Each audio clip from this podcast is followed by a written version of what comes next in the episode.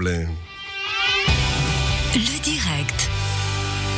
Dans notre belle région, notre beau pays, on a régulièrement accueilli euh, des vagues d'immigration puisqu'on a besoin de main d'œuvre et des gens qui sont venus travailler ici, parfois qui venaient euh, pour quelques temps, peut-être quelques semaines, quelques mois de travail, et puis qui sont restés beaucoup plus longtemps que prévu. On va commencer sur Radio Chablais à faire un petit peu comme ça un retour de temps en temps par-ci par-là jusqu'à jusqu'à la fin de l'année, bah, de ces quelques personnalités de la région chablaisienne qui qui sont arrivées là, peut-être pas pour rester, puis qui pour finir sont là depuis 30, 40 ou 50 ans, on verra. Et aujourd'hui, on commence avec Carlos Pereira. Bonsoir. Oui, bonsoir. Bienvenue ici dans le studio de Radio Chablais. Carlos Pereira, on a discuté une fois ensemble, euh, par hasard, on s'est rencontrés. Et puis, j'ai trouvé votre histoire justement fabuleuse. Et ce qui m'a donné envie de faire ces quelques chroniques, parfois vraiment par-ci par-là, sans aucun problème, sans aucun rythme et sans aucun programme, de parler un petit peu. Alors vous, Carlos Pereira, vous êtes né où? Je suis né dans un petit village euh, au nord de Portugal qui s'appelle Val da Porca. Val d'Avorca en quelle année?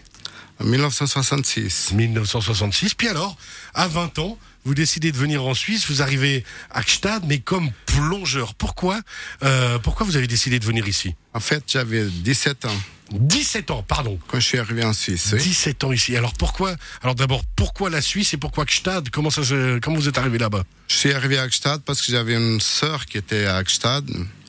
Et puis moi, j'avais fait des hum, tests pour aller dans l'armée, dans les parachutistes. euh, Au Portugal. Au Portugal comme volontaire. Comme volontaire. Voilà. Et puis ma sœur, euh, un jour, elle m'appelle et puis elle me dit voilà, tu veux pas venir en Suisse euh, faire quelques jours de travail pour te faire un peu de l'argent de poche pour ton armée? Puis euh, je dis pourquoi pas?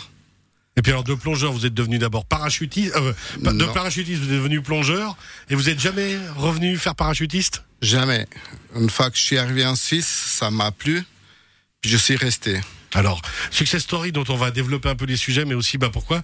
Pour euh, dire qu'au fur et à mesure de toutes ces nombreuses années de vie, travailleur que vous êtes, vous avez réussi à monter un gros bateau qui s'appelle maintenant la cave cristal euh, du côté d'Aigle, hein, si je me trompe pas. Le Crystal Shop, oui. un avec euh, le restaurant, avec boucherie, avec euh, épicerie portugaise et autres. Mais toutes ces années donc de plongeur, comment vous en êtes arrivé ensuite à venir dans le Chablais? Je suis venu euh, parce que notre étape, euh, notre parcours, euh, on a changé deux, trois fois de travail.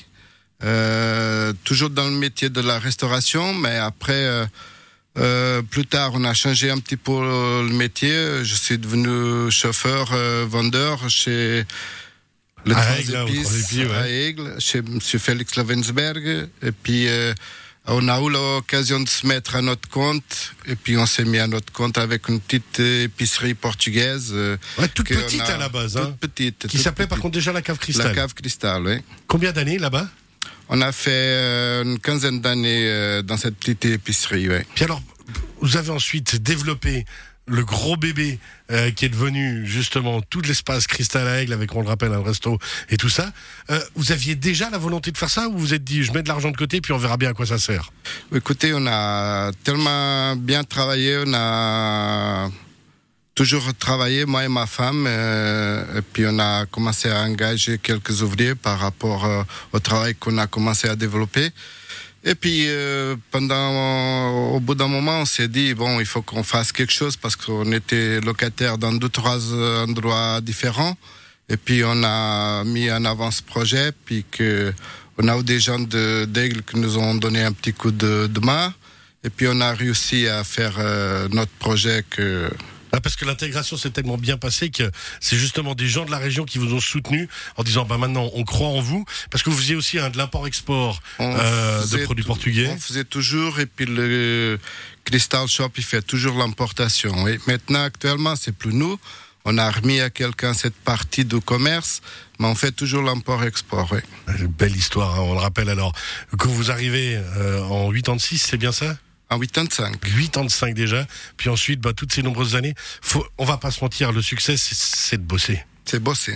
C'est ça. Vous Sans avez jamais compté vos heures Jamais compté deux heures. et la famille vous a toujours suivi. Toujours suivi, oui.